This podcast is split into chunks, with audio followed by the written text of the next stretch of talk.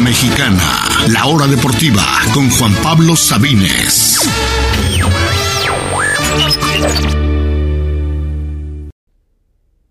Bienvenidos, bienvenidos a todos a la hora deportiva en este miércoles 29 de marzo. Yo soy Juan Pablo Sabines, gracias por compartir su tarde con nosotros, gracias por estar aquí con nosotros en la hora deportiva. Yo soy Juan Pablo Sabines. Tenemos muchos temas distintos el día de hoy. Hablaremos de la selección mexicana todavía porque sigue dando de qué hablar lo que sucedió el domingo tanto en la cancha como en la tribuna con los abucheos de la gente escucharemos las palabras de dos personajes importantes del fútbol mexicano al respecto. Analizaremos lo que está sucediendo y qué es lo que exige o qué es lo que pide la gente. Hablaremos también de lo que nos dejó esta fecha FIFA, quién será el rival de México en las semifinales de la Liga de Naciones, se los cuento en unos minutos, lo que sucedió en las eliminatorias de la Euro, lo que sucedió en los amistosos con Argentina, con Alemania, todo lo que sucedió, todo lo que nos dejó esta fecha FIFA en general y también hablaremos de aquellos equipos de la NFL que todavía no han resuelto su situación de mariscal de campo. ¿Qué pasará con Lamar Jackson en Baltimore? ¿Qué pasará con Aaron Rodgers? ¿Se va o no se va a los Jets? ¿Qué pasará con los Texans, los Colts, esos equipos que todavía no saben quién será su mariscal la próxima temporada? Analizaremos y, e intentaremos predecir lo que sucederá quién será el mariscal para la próxima temporada. Así que acompáñenos hoy en este programa de miércoles en Radio Chapultepec 560 AM en la Ciudad de México y sus alrededores. Les recuerdo que pueden escuchar toda la programación, toda la salsa a través de radiochapultepec.mx gratis y en cualquier parte del mundo. Les repito, gratis en cualquier parte del mundo. También estamos en la página de emisoras.com y de tuning.com Pueden escuchar también ahí toda la programación de Radio Chapultepec, incluyendo la hora deportiva. Y estamos también en Spotify, Apple Podcast, Google Podcast. Busquen la hora deportiva, su plataforma de podcast favorita. Simplemente tienen que buscarnos las pocas secciones que subimos por ahí. Damos inicio de una vez con la selección mexicana.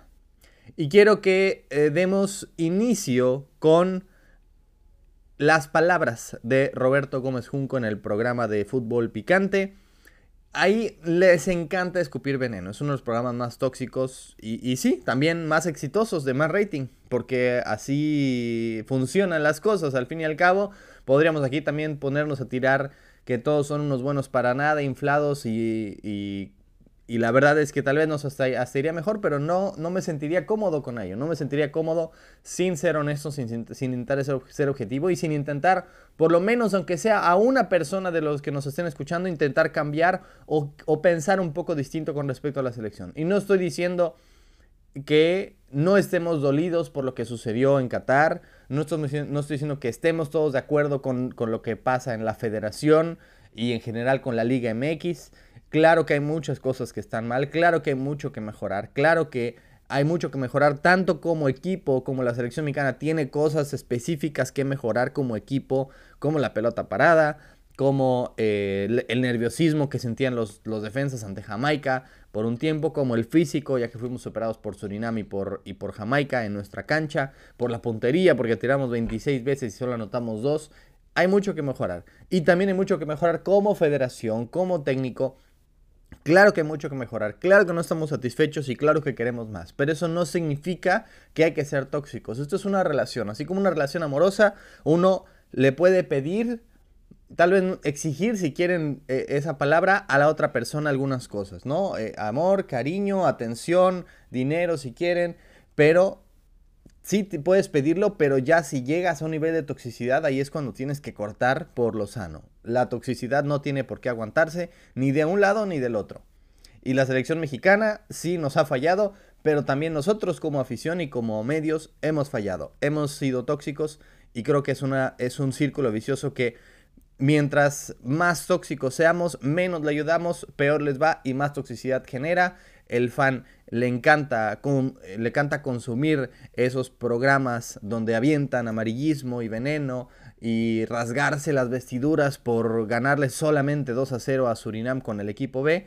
Y a los medios, pues bueno, lo saben, lo ven, lo aprovechan y más lo hacen, más venden y más generan esa toxicidad y es un círculo vicioso que eh, simplemente ha empeorado. Pensé que con la Copa del Mundo había sido lo peor, pero no, aquí estamos hablando de la Liga de Naciones y está peor que nunca, a pesar de que es apenas los dos primeros partidos de un nuevo DT, queríamos fuera Tata, ya no está el Tata, ya no es el Mundial y aún así está peor que antes. Así que quiero que escuchemos las palabras de Roberto Gómez Junco en Fútbol Picante, quien ha sido de las personas, digamos, más mesuradas de, en todo este asunto. Quiero que escuchemos sus palabras en algo específico que dijo. Escuchemos a Roberto Gómez Junco. Yo sí creo que hay una indignación, vamos a decir legítima, pero muy mal encausada. Coincido con Jared, oye, tú demuestra tu descontento a esta selección mexicana que se presenta en el Azteca porque le estás recordando lo que pasó en Qatar.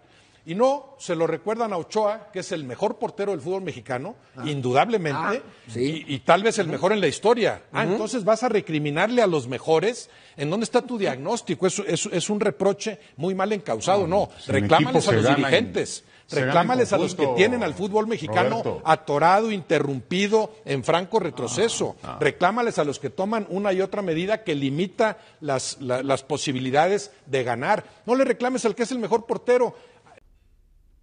Acabamos de escuchar a Roberto Gómez Junco y quiero hablar de dos cosas específicamente que dijo. Creo que divagó un poco en el caso de Ochoa. El argumento no es si Ochoa es o no es el mejor portero en la historia de México.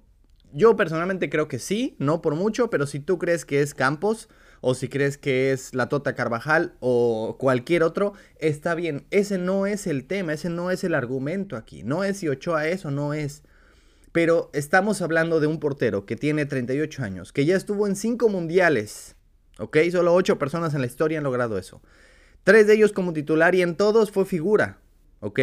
Tiene 38 años, está en la Liga de Italia. Aunque sea goleado, aunque esté en el Salernitana, eh, aunque sea, pero está en Italia. Algo que ningún otro portero mexicano había hecho. Y además de todo, eh, ha sido figura en varios mundiales. Inclusive en el último mundial, él nos dio un punto. Yo no entiendo la gente que lo abuchea, o sea, como si él hubiera sido la causa de que nos eliminaran en Qatar. Realmente, o sea, México recibe tres goles. Un golazo, un muy buen gol de Messi, un absoluto golazo de Edson eh, Fernández al ángulo. No sé, de Enzo Fernández, no sé exactamente qué querían que hiciera Ochoa ninguno de los dos goles. No sé si culpan a, a Ochoa por porque Messi nos metió gol, por favor, o porque Enzo metió un golazo al ángulo. Y después el gol ya de último minuto ante eh, Arabia Saudita que no cambió nada. Estamos eliminados con o sin ese gol. Necesitamos un gol con o sin ese gol. Ese gol no cambió absolutamente nada y me parece que la falla es de Luis Chávez, a quien ahora es el, favorito de muchos. No tuvo la culpa realmente Ochoa. Y ahora pones a cualquier otro partido y nos va igual o peor. Falla, eh, digo, tapa un penal de Lewandowski y ahora resulta es que lo, lo tiró mal. Ajá, Robert Lewandowski falló un penal no porque Ochoa lo tapó, sino porque Robert Lewandowski lo tiró mal. Ok, ok, ese es el argumento que usan. Pero realmente no sé qué, qué culpan Ochoa específicamente en el Mundial. Tal vez los americanistas lo culpan de lo que pasó con el Toluca, tal vez, no lo sé, pero específicamente en el Mundial, no lo sé. Y lo que ha pasado ahorita en Italia, están buscando cada argumento para tirarle. Al fin y al cabo es alguien que ha estado tantas veces en la portería de la selección, que es un histórico de la selección, que nos ha dado eh, actuaciones magníficas en mundiales, en el momento más importante ante Brasil, ante Alemania y ante Polonia en un mundial ha sido la clave para sacar resultados y aún así lo abuchean. ¿Cuál es el argumento que usan contra Ochoa? Es que ya debería retirarse y darle lugar a otros. no solo la afición, dos porteros lo han hecho. Primero Chuy Corona dice que se retira la selección y que eh, debería dar, no dijo Ochoa específicamente, pero que ya deberían dar paso a las nuevas generaciones. Y miren, Corona es tres años más grande que, Ochoa. Ya tiene un rato que no está en la selección. Creo que ni siquiera lo, llegó a, a, considerar Martino en todo el proceso. Pero es muy curioso que diga Corona eso en la selección cuando él está en un equipo donde hay un joven, literalmente una joven promesa, y él se niega a retirarse y a darle lugar. Está jurado que incluso tuvo algunos partidos como titular, pero Corona se niega a dejarlo. Tiene 41 años y se niega a darle lugar. Pero en cambio va y el burro hablando orejas dice que en la selección sí deberían darle lugar a los jóvenes cuando él mismo no lo hace en su propio equipo. Vaya, es hipócrita. Ok, no se quiere retirar, está bien. Tiene el nivel para continuar, qué bueno y que siga. Pero no puede salir eh, hipócritamente a decir que sí deberían hacer eso que tú mismo no estás haciendo. Y el otro que lo hace es Osvaldo Sánchez. Vaya, Osvaldo no siguió la selección porque no le dio para más. Si Osvaldo hubiera estado a sus 38 años con el nivel de Ochoa ahorita, hubiera seguido la selección, estoy 100% seguro. Él sí nombró el caso de Ochoa porque siempre hubo pique entre los dos. Compartieron vestidor eh, en el Mundial 2006 y Ochoa le quita el lugar a Osvaldo cuando no era tan grande. Incluso en el 2010 Osvaldo ni siquiera es considerado cuando era mucho más joven que Ochoa ahora y Ochoa debería haber sido el titular entonces. Al fin termina siendo el Conejo Pérez pero por decisión de Aguirre. Vaya, eh, estamos hablando de dos personas que que tuvieron siempre pique con, con Ochoa, primero Osvaldo, después Corona, pero que no, no refleja la realidad de eso. Y eso de que le dé paso a un joven, vaya, si tú estás en un gran nivel, te encanta jugar con la selección, y aparte de todos los porteros, ok, 38 años, pero es un portero. Buffon tiene creo que 44 y sigue jugando. Los porteros tienen generalmente más longevidad que los jugadores.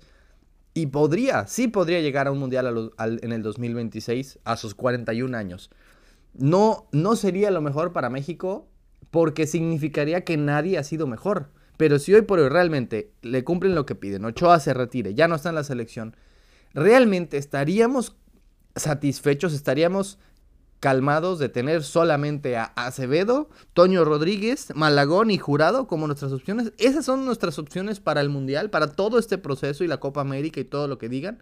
¿Realmente están satisfechos con eso? Yo sé que Acevedo tiene mucho potencial, pero le falta. Ya tiene 26 años, no es cualquier jovencito. ¿A qué hora va a llegar al nivel de Ochoa? A esa edad de Ochoa ya estaba a punto de irse a Europa, ya había ido un par de mundiales. Acevedo es, es casi el mismo portero, hasta, hasta se parecen un poquito físicamente, el pelo largo y todo.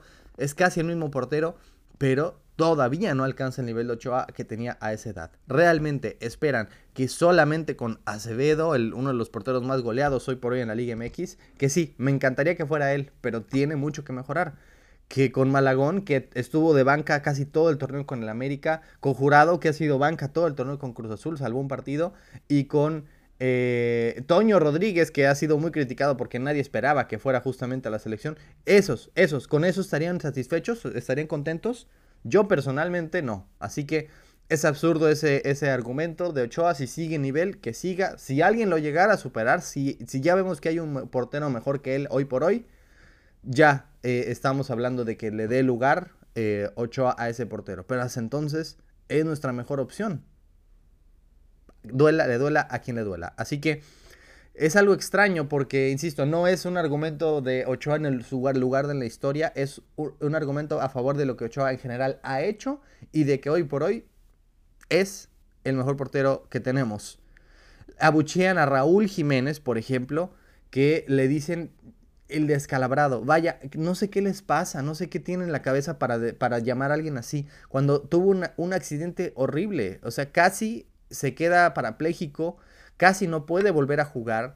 Fue un esfuerzo enorme de más de seis meses que tuvo que pasar para que volviera a las canchas. Y en vez de apoyarlo, de aplaudirle ese esfuerzo por llegar, no solo lo abucheamos, sino le decimos el descalabrado y, que, y hacemos memes de eso. Realmente, realmente hay que ser mala leche, por no decir otra palabra, para portarse de esa forma con un compatriota mexicano. No es el mejor mexicano hoy por hoy, no, es, no está en, mejor, en la mejor forma, ok, estoy de acuerdo, no está en su mejor forma, por supuesto, entre 2019 y 2020 era el mejor mexicano en ese momento, hoy ya no lo es, ok. Tal vez hay otros mexicanos delanteros mejor, en mejor nivel, sí, tal vez, pero de ahí a burlarse de, de un accidente que tuvo es muy distinto, es muy, muy, muy distinto.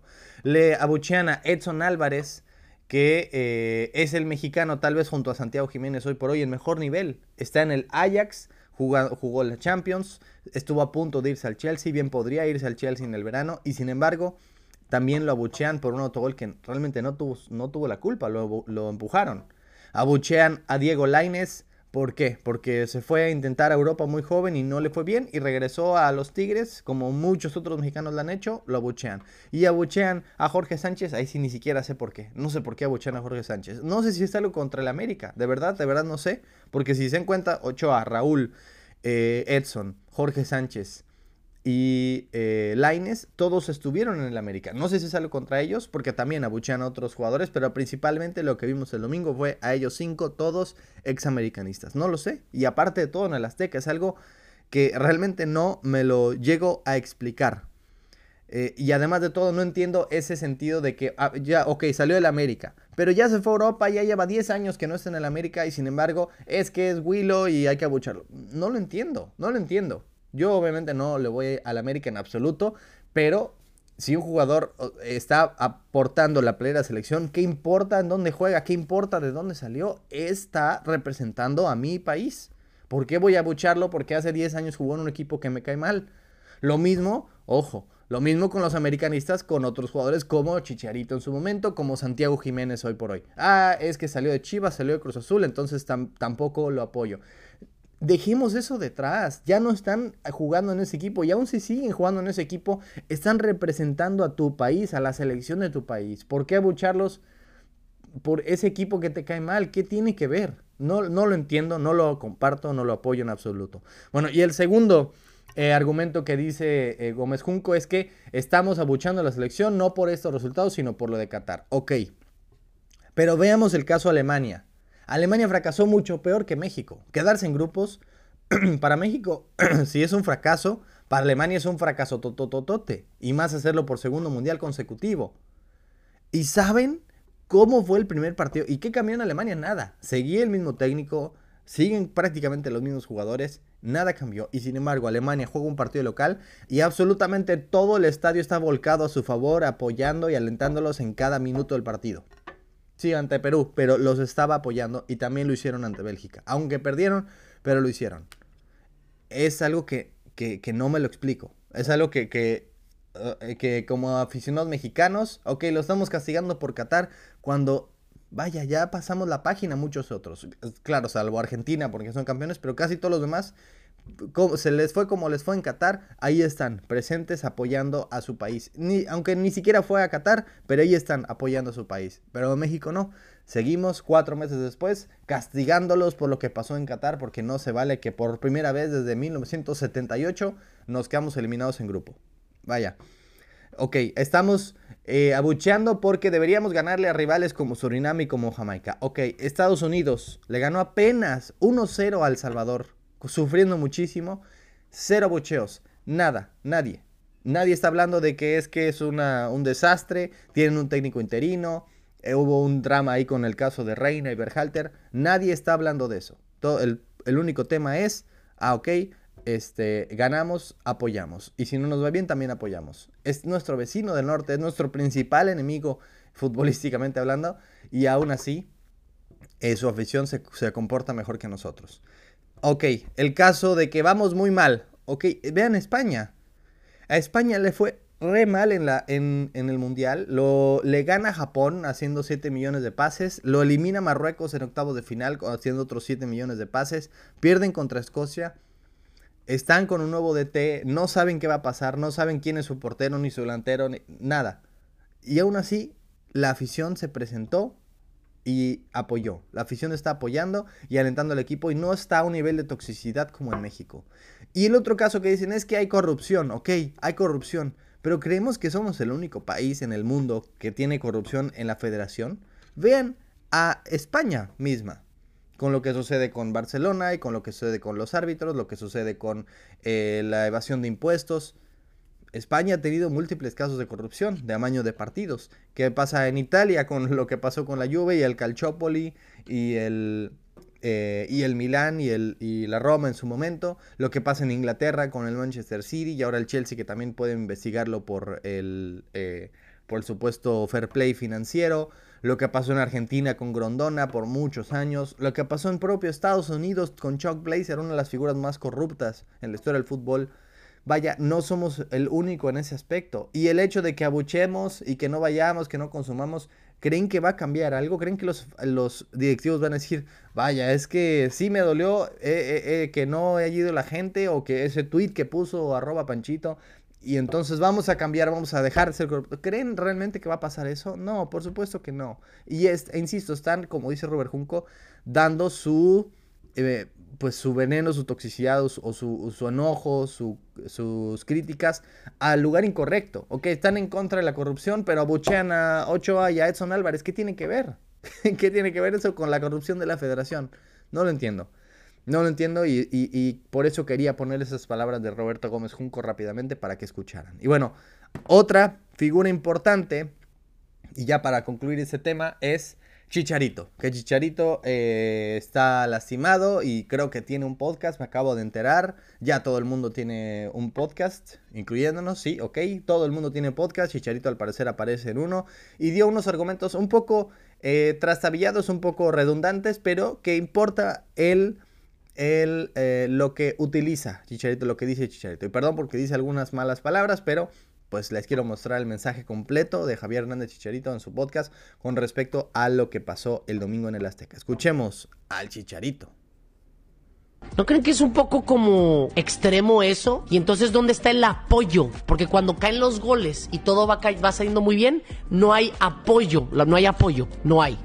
Porque cuando el Chicharito hace tres goles o la selección hace 50 goles, festejas, no apoyas festejas, ¿verdad? Y entonces cuando tu selección va empatando contra Jamaica en tu estadio y abucheas, no estás apoyando. ¿No? Creo que esa es la diferencia que todos deberíamos estar ahí acorde. Eso es lo que yo creo como fanático. Yo pago mi boleto, yo pago todo. Yo me puedo quejar, yo me puedo eh, abuchear, puedo silbar. Se puede. Claro que sí. No estoy diciendo que no. Y cada quien es libre de hacer lo que quiera. Pero entonces no hay apoyo a la selección. Es un partido como el de hoy, que la neta se dominó, se tuvieron muchas llegadas y no se pudo concretar y no se perdió. Tampoco digo que hay que celebrar, pero tampoco creo que es para abuchear, creo yo. Y se puedes quejar, obvio. Cuando tu equipo no gana, yo soy el primero que me quejo y que estoy de la chingada y que espero que se me exija. Yo soy el primero. Pero luego, luego, el segundo partido de Coca que se abuche. Creo que, creo que ahí es donde sí, creo que todos, todos, si queremos llegar al quinto partido de hacer historia, ahí es donde todos tenemos que mejorar. Nosotros ganando, nosotros mejorando, nosotros jugando mejor. Pero los fanáticos también aprendiendo, creo que un poquito a ser buenos fanáticos, ser más que entiendan la palabra apoyo. Y habrá medios de comunicación que digan y toman estas palabras de que no, el fanático no tiene que apoyar, el fanático tiene que ir a disfrutar porque paga. Eh, lo puedo llegar a entender, sí, lo entiendo. Pero hay que apoyar, porque todos estamos aquí para que le vaya bien a la selección de México. Juegue quien juegue, esté quien esté. Miren la selección de Argentina, campeona del mundo. Y un chingo de gente no quería Scaloni. Y un chingo de gente dijo que había jugadores que no deberían de ir. Y un chingo de gente dijeron y ve, campeones del mundo. Por eso yo soy creyente que para que a México le vaya bien no depende del peje, no depende de Coca, no depende del Chicharito, no depende de Raúl Jiménez, no depende del Chucky. Depende de todos nosotros para que nos merezcamos llegar a ser campeones del mundo algún día. Y para merecerlo hay muchísimas cosas que todos tenemos que mejorar. Empezando desde los jugadores, para después los aficionados, para después los directivos y al final los medios de comunicación. Esa es mi humilde opinión. No es una verdad, pero es una humilde opinión. Ahí escucharon las palabras del Chicharito Hernández, insisto, un poco redundante, hablando de apoyar y apoyar y apoyar varias veces, pero el punto, la conclusión de lo que llega Chicharito es, ok, como aficionado puedes exigir, puedes abuchear, por supuesto, puedes silbar, todo, pero no estás siendo entonces un buen aficionado, no estás apoyando a tu equipo. Sí, estás pagando un boleto, poniéndote la playera, manejando en el tráfico, caminando kilómetros en el Estadio Azteca, aguantando la lluvia, pero no estás apoyando realmente porque a, las, a la primera jugada mala, a los 7 minutos, un golazo en contra y empiezas a buchear. La tienen las... No, ya ni siquiera digamos figuras. Jugadores de tu equipo, X. Lo tiene Ochoa, abucheas. Edson, abucheas. Raúl entra, abucheas. Cantas el nombre del suplente. ¿Eso realmente es ir a apoyar? ¿Ir a ser un fanático, un aficionado? Eh, Real, realmente, realmente no. Y el, lo que dice del de, eh, Chicharito del caso de Argentina, digo, obviamente tiene más que ver que con la afición, solamente porque la afición exigió, fueron campeones, pues no hubo muchas otras cosas más que sucedieron, pero eh, creo que tiene un punto en el decir, una cosa es exigirle cosas a tu selección, pero Argentina siempre siguió apoyando. Ven lo que sucedió en el Mundial. La mejor afición siempre fue la Argentina. Y eso es algo que no me, no me Explico, porque la afición argentina es como si fuera, como si jugara Boca Juniors o jugara River Plate. Están ahí con sus bombos, con sus playeras, con sus cánticos. Es una porra literal, una barra. Y no tenemos eso aquí. ¿Cuál es la barra de la selección mexicana? Hace, vaya, creo que nunca en mi vida la había visto. No tenemos como tal. Lo que nos encanta es esperar casi casi que les vaya mal para reventarlos. Solo enojados estamos contentos. Así parece. Esperamos que algo suceda mal. Un penal fallado un eh, golazo en contra, un gol fallado, lo que sea. Esperamos la primera oportunidad para reventar. E incluso cuando nos va bien, cuando un jugador hace algo bien, lo minimizamos. Ochoa para un penal. Ah, pero es que Lewandowski lo tiró mal. Eh, alguien hace un gol, pero es que fue de penal, pero es que solo lo empujó, pero es que era al... quien sea. Sea con la selección o sea con sus equipos.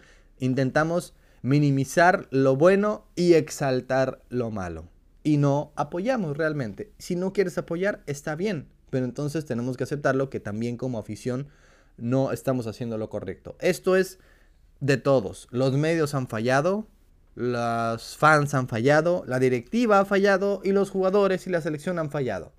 Pero solamente unos son los que están recibiendo toda la crítica. Insisto, no estoy diciendo es que jugamos requete bien y estemos muy contentos. No, por supuesto que hay que exigir, por supuesto que hay que demandar otras cosas distintas. Hay que soñar, hay que querer, hay que pedir, pero también tenemos una responsabilidad como medios y como fanáticos de por lo menos buscar objetividad y si bien no ser eh, exageradamente fanáticos ciegamente, sí apoyar. Por lo menos, y si no apoyas, si nada más vas a ir a enojarte, lo dije el lunes, no vayas. Mejor ve al cine o ve una película en tu casa o ve el partido en tu casa, no gastes pero tampoco estás eh, eh, abucheando en el estadio. No lo sé, no, no, no me lo explico.